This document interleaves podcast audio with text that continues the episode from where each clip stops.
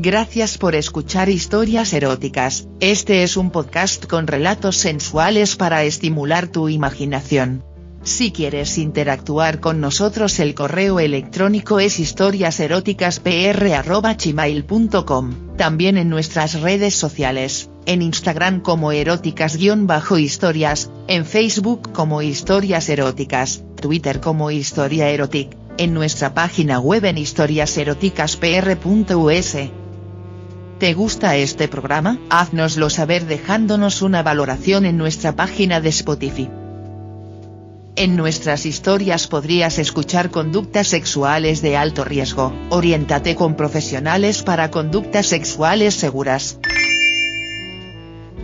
Me levanté al día siguiente todavía presa de la calentura de haber visto a mis padres en plena faena, además de la manera prohibida. Deseando desfogarme, como poseída. No sabía si presa de lo que había vivido en los últimos días, con mi novio, con Marcos, con el guardia de la biblioteca. O en realidad por el traumático día anterior, que había despertado en mí algo oculto, un deseo por mi padre que quizá estaba escondido o que tal vez solo lo habían provocado esas lujuriosas situaciones. Me desperezaba pensando en eso, casi a un me dirigí a la cocina y allí estaba él, allí estaba mi padre. Ni se me pasó por la cabeza el hecho de que el momento fuera tenso, seguro que él era consciente de que los había oído, sino que a mi cabeza solo venía la imagen de su pollón expulsando lechecita sobre ese orificio abierto más de la cuenta que era el culo de mi madre. ¿Y mamá? Pregunté. En la ducha. Contestó como si me dijera. Mira, Anaís, es que anoche hemos sudado de lo lindo. Pero yo no pensaba en ella, pensaba en él. Ya se había arreglado, dispuesto a ir a la fábrica donde trabaja de perito, mientras terminaba de desayunar. Yo, presa de mi situación sofocante, solo llevaba el corto pantaloncito de mi pijama, bastante húmedo si alguien se hubiera detenido a mirar de cerca por cierto, que dejaba ver mis bien formadas pantorrillas. Arriba, el top que usaba para dormir, algo sudado por todo tipo de calores nocturnos. Noté que me miraba de otra forma distinta a la habitual. En realidad deseaba que me mirara de otra forma distinta a la habitual. Agudicé el oído y pude comprobar que mamá seguía en la ducha. Estaba lanzada. Lanzadísima. No era yo. Era un diabólico demonio del deseo el que decidía mis actos. Cogí pan de molde y me dispuse a hacer una tostada. Mi padre tenía la mantequilla. Até cabos y me dije a mí misma que era la mejor manera de provocar a mi propio padre y poder salir bien del brete en caso de que él no compartiera mi locura. Lo miré de arriba abajo y le dije, suavemente, lentamente, acariciando cada sílaba, tratando de derretirlo, semidesnuda como estaba, creyéndome irresistible tras los acontecimientos de últimamente. Me pasas la mantequilla. Casi sílabé, omitiendo un papá, al final que hubiera roto la magia del momento. Él dudó. Comprendió al instante. Qué buena es la mantequilla, continuó yo, a lo mío, y qué útil, para tantas cosas. Como se puede aprender en el último tango en París y lo dije en el tono más caliente que pude, de modo que tras eso, o se abalanzaba sobre mí o me daba una buena torta. Por zorra. Por hija zorra. Se levantó y pero para ninguna de las dos cosas. Suspiró hondamente y se retiró. Se había quedado a medio camino. Había sucumbido al deseo, pues no me recriminó mi cerda actitud, pero al menos se había controlado. Lo oí acercarse al baño. Apremiar a mi madre para que saliera. No sé lo que haría dentro. No creo que se desfogara, porque salió enseguida y se fue inmediatamente al trabajo. Yo me quedé con mamá, dándole vueltas a todo, sin creer lo que había hecho. Estuvo bien lo de ayer. Lo de anoche. Rectifica tiempo. Sí, claro. Entonces, ¿por qué traicionaste a papá si lo deseas tanto? No me contestó.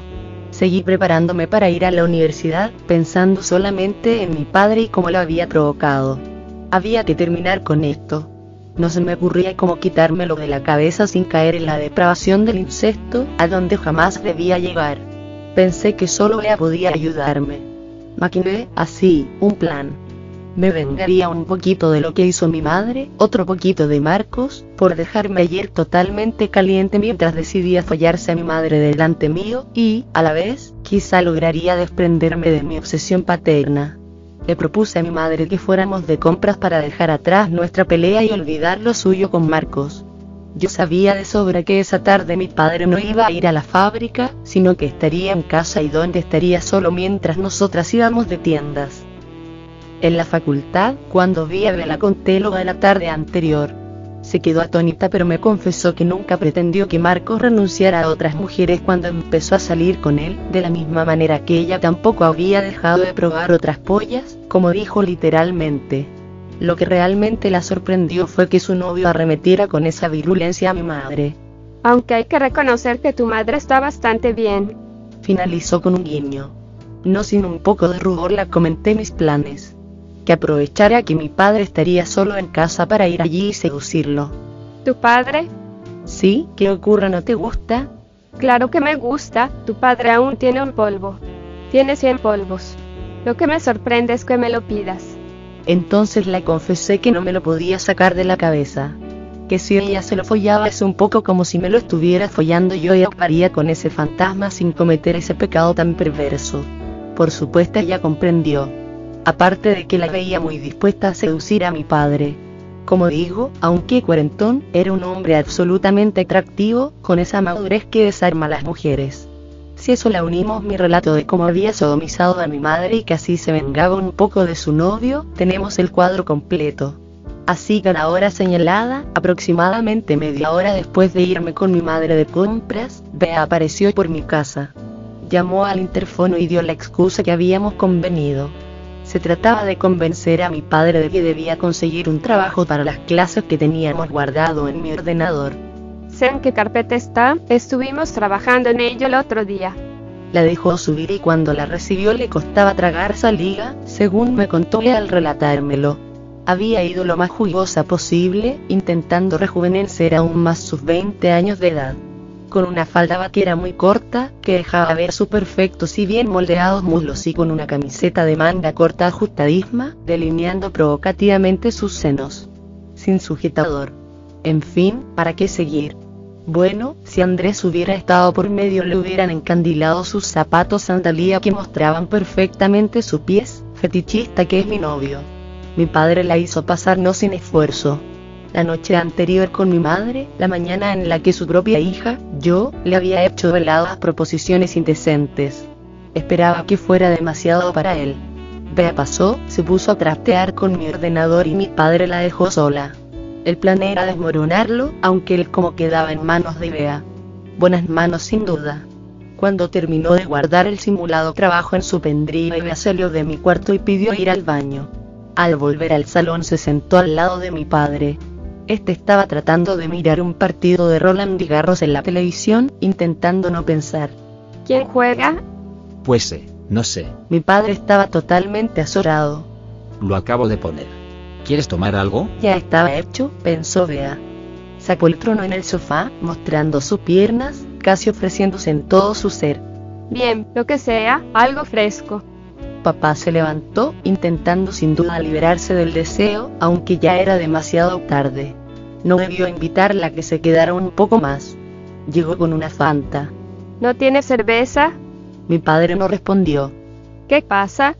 Ya soy mayor de edad. La frase estaba llena de dobles sentidos. Una nota más de que tenía vía libre. Mi padre se retiró de nuevo y volvió ya con dos cervezas bien frías. Empezaron a tomarlas y mientras hablaban de las clases de mí, de nuestros novios, Bea jugueteaba con el cuello de la botella, de la forma más sexy posible. Iba a dar el siguiente paso, porque ya estaba cansándose de que mi padre no se lanzara sobre ella. A ver si iba a ser demasiado buenazo. Daba igual, el pollón que yo la había descrito tenía que ser suyo. ¿No me darías algo para merendar? ¿Cómo qué? Papá, una vez más, no sabía dónde meterse. Una tostada, por ejemplo. Dejó una pausa de eternos tres segundos. ¿Con mantequilla? Claro. Mi padre dejó su cerveza en la mesa del salón, le quitó a la suya de la mano y se lanzó sobre ella. Sobre sus labios, sobre su cuerpo comprendiendo que yo le había contado todo, ya no podía retenerse más. Ya lo había hecho esa mañana. Esa amiguita de su hija, por muy joven que fuera, había roto sus inhibiciones. Oh, ya era hora. Suspiró mi amiga. Mi padre se tumbó sobre ella, empezó a aplastar las tetas de ella con sus manos. Luego se arrodilló en la alfombra para sobarle esas juveniles piernas. Las besó. Su lengua marcaba trazos de saliva sobre sus muslos. Bea se toqueteaba los pechos por encima de la camiseta. Papá siguió subiendo. Se retiró y con las manos la bajó la faldita. Preso de furia, con los dientes la mordió las bragas, en varios movimientos, hasta que consiguió rasgarlas. Sí, sigue, brutote. Comenzó a lamerle el coño, con movimientos de lo más certeros. Bea estaba totalmente churreante y jadeaba a cada movimiento de la lengua de mi padre que remoloneaba sobre su labio vaginales y luego exploraba toda su cavidad, obteniendo suspiros de placer y absorbiendo el flujo de una Bea que se había subido a la camiseta hasta dejar al descubierto sus tetas. Al verlo, mi padre se detuvo. Alzó sus manos sobre esos pechos, los apretó, como sopesándolos, tal vez comparándolos con los de mi madre, y tratando de recuperar la respiración. Acto seguido se retiró. ¿A dónde vas? Preguntó Bea, a medias. Papá no contestó. Volvió a los 15 segundos con el frasco de la mantequilla. Bea comprendió y sonrió. Oh, sí, mi culo es suyo. Lo dijo a la vez que se iba dando la vuelta. Papá untó los dedos en la mantequilla y los colocó en la entrada de Bea. Esta se derritió y derritió la mantequilla al recibirla, suspirando según los dedos iban entrando. Así estuvo mi padre un par de minutos, metiendo y sacando los dos dedos previamente lubricados, dilatando el glorioso culo de Bea. Después, se sacó el pollón. Mi amiga apenas pudo verlo unas décimas segundo al volver la cabeza antes de que papá lo pusiera en su culo y apretara. Bea, ya acostumbrada a esto, la última vez había sido mi novio quien la había sodomizado, excitada, lubricada, recibió gustosamente la verga de mi padre. Métame ese pollón hasta adentro. Papá hizo caso y se la metió más fácilmente que a mamá ayer gracias a la mantequilla. Aprisionó a Bea contra el sofá, no sin antes ponerle un par de cojines debajo para favorecer la postura de la penetración. Mi amiga llegaba a la gloria, se retorcía, movía la cabeza en plenas convulsiones hacia derecha e izquierda, gritaba. Oh, sí, sí, que polla, que polla, rómpeme el culo, rómpeme el culo, más fuerte, por favor. Mi padre, sin decir nada, solo le enculaba y le enculaba todo lo que podía, mientras apretaba a la vez las pétreas peras de Bea. A ella eso le encantaba. Sentía llenas sus entrañas por el padre de su mejor amiga, un hombre maduro y atractivo, con una polla descomunal, que hacía todo lo posible por romperla en mil pedazos. Sí, más, me encanta, romperé, rómpeme. Luego siguió. Me encanta. Esto le encanta a Anaís, esto también le encanta a ella. Oh, sí, sí. Mi padre aceleró aún más, si es que era posible, el ritmo de su mete y saca, empujando con toda la dureza que podía dentro del culo de esa zorra. Sus huevos golpeaban repetidamente sobre ella, y la encantaba. Además decía que a su hija también. El ingrediente que le faltaba, aunque eso no estaba en el plan. Sí, le encanta que le den por el culo. Le han dado muchas veces. Incluso mi novio le ha dado. Es lo que más le gusta. Que le den por ese delicioso culo. Mi padre no pudo más, se iba a derramar, pero trató de controlarse. Se la sacó, dio la vuelta a Bea. La miró con una mezcla de furia y deseo. Mi amiga sintió miedo. Mi padre se agachó y le empezó a morder los pechos. Luego, la abrió de piernas y se la metió fácilmente por el coño. La humedad de Bea y los restos de mantequilla que tenía la polla de mi padre hicieron que entrara hasta dentro de un solo empellón. Oh, sí, fiera, sí, este es el mejor polvo de mi vida. Papá parecía insaciable, regodeándose en el coño de Bea con movimientos circulares. Se iba a correr. Se convulsionaba. Bea llegó a su infinito orgasmo y seguía gritando como una zorra. Ah, cómo me gusta, cómo me gusta, lléneme de leche. Mi padre sacó su polla y empezó a lanzar leche por doquier en una eyaculación interminable sobre el vientre de Bea, sobre sus pechos, incluso sobre un ojo, otros chorros incluso en el sofá. Un torrente de lefa que parecía no tener fin. Bea recogió con una mano todos los chorros que pudo y se los metió en la boca. Mi padre estaba exhausto. Ella también. Cuando se levantó de encima de ella, Bea intentó recomponerse. Estaba toda manchada, pero se puso en su sitio la ropa y se levantó se despidió de mi padre no sin antes dar un último sorbo a la cerveza, tenía realmente sed tras aquello, y abandonó mi casa. Antes de volver a la suya se reunió conmigo como habíamos quedado. Me lo contó todo sentada en el banco de un parque. A cada momento de la narración yo me iba poniendo más y más enferma. Había sido un error todo aquello. Las frases de ella no estaban en el trato, porque no había hecho sino lanzar aún más el anzuelo sobre mi padre y yo, muy ingenuamente, pensaba que se acabaría con esa especie de transposición que pretendía que fuera el polvo entre mi padre y mi amiga. Pero no, no había sido así. Porque el polvo había sido brutal y por las cerdadas que me había gritado a mi padre. Pero él que era eso, era mi padre, y aquello tenía que concluir, me lo tenía que quitar de la cabeza era más que un complejo, hubiera sido incesto, y a eso no podía llegar de ninguna manera. Esa noche, en casa, todo el mundo miraba al suelo. Yo por lo que sabía, papá por lo que había hecho, mamá también. Me sentía dispuesta a dejar atrás todo aquello, a pesar de que aspiraba el aroma de mi padre a cada respiración y estaba totalmente turbada. Me acosté pronto y me costó horrores dormirme, con demasiadas cosas en la cabeza y con unas ganas terribles de meterme dedo tras dedo en mi coño, en mi culo, rememorando todo lo que me había contado Bea. Cuando por fin estaba conciliando el sueño me despertaron unos gritos. Cuando me desperté completamente fui consciente de lo que pasaba. Había hablado aquella tarde de yo con mi madre. Tenía que cumplir con mi padre todo lo que pudiera, darle todo el sexo posible. Dicho y hecho. Sus gemidos eran perfectamente audibles también en esa ocasión. Estaba contenta porque mi padre, pese a haberse desfogado locamente con Bea, estaba dando a mamá su ración de sexo. Sin embargo, por otro lado me excitaba enormemente, de nuevo, oír sus gritos de placer. Me toqué, tuve que hacerlo. Me acaricié el coño todo lo que pude, con fuerza, sin destreza, aplicándome para darme dolor a la vez que placer en una paja cruel, en un orgasmo súbito que me fatigara para conseguir dormirme y que dejara mi cabeza de lo que ocurría dos puertas más allá. Creo que me dormí en paz y parecía que ya había terminado lo del dormitorio de mis padres. Estando dormida sentí una extraña sensación, mi coño humedeciéndose más y más, mi vagina toqueteada, mi ano tentado. Notaba unos dedos en mi culo mientras notaba cómo me mojaba toda. No estaba soñando. Salí de lo que creía un sueño para caer en la realidad. En la deseada pero tímida realidad. Papá estaba así, tentándome por debajo de la tela del pijama y de las bragas. Cuando me notó despierta me dio la vuelta sobre la cama, poniéndome a cuatro patas. Papá, no, como con Bea, papá no contestaba, no decía nada se limitó a bajarme la ropa con una mano mientras me sujetaba con la otra. No habrá mantequilla. Me susurró al oído. No sabía si volar y dejarme ir o forcejear para evitar lo inevitable. No pude resistirme. Lo deseaba demasiado, sin valorar las consecuencias que mentalmente me podía socarrear. Me acomodé. Mi padre me soltó, pero solo un momento. Noté cómo colocaba la polla en la entrada de mi culo.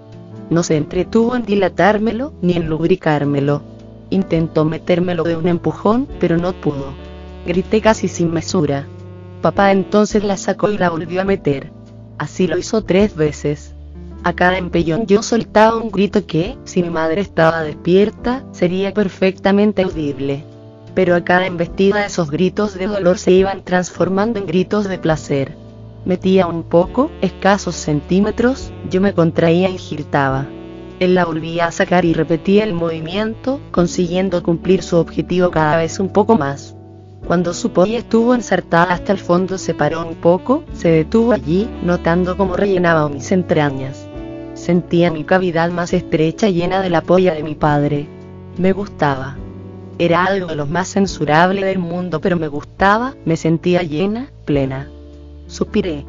Entonces comenzó lo mejor, porque mi padre empezó a mover su polla adelante y detrás, con una maestría inusitada. Con dificultad al principio, pero luego con un movimiento cada vez más frenético. Yo era pesada del frenecido en goce inigualable. Ni con el guardia, ni con Marcos, había sentido ese placer, una polla cada vez que avanzaba y retrocedía dentro de mi culo me otorgaba un éxtasis de locura. Me corrí, me revolvía en todo mi ser, gritaba como poseída sin importar despertar a alguien.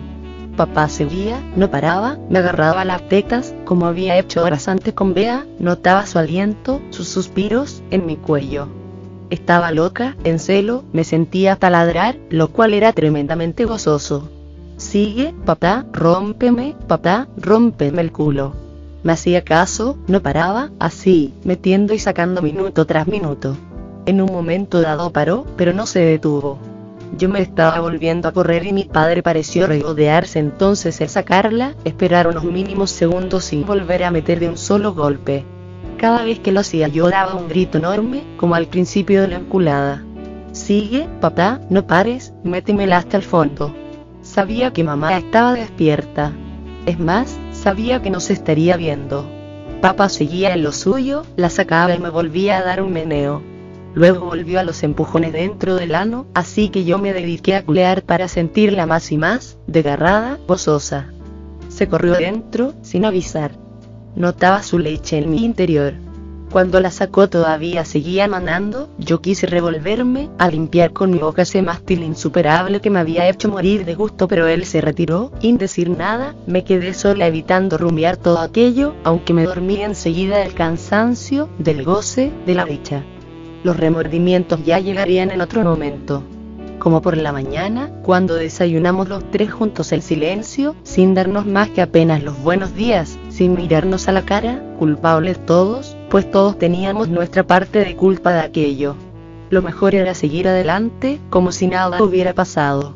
Habíamos sucumbido al deseo pero ya no podíamos volver atrás. Había ocurrido lo habíamos disfrutado. Mi historia seguirá, con más cosas de las que me arrepiento y con las que gocé, aunque quizás con ninguna me arrepiento más y a la vez con ninguna disfruté tanto, como con esa noche, con lo más prohibido. Gracias por escuchar historias eróticas, este es un podcast con relatos sensuales para estimular tu imaginación. Si quieres interactuar con nosotros el correo electrónico es historiaseroticaspr.gmail.com, también en nuestras redes sociales, en Instagram como eróticas-historias, en Facebook como historias eróticas, Twitter como historia erotic, en nuestra página web en historiaseroticaspr.us. ¿Te gusta este programa? Haznoslo saber dejándonos una valoración en nuestra página de Spotify. En nuestras historias podrías escuchar conductas sexuales de alto riesgo, oriéntate con profesionales para conductas sexuales seguras.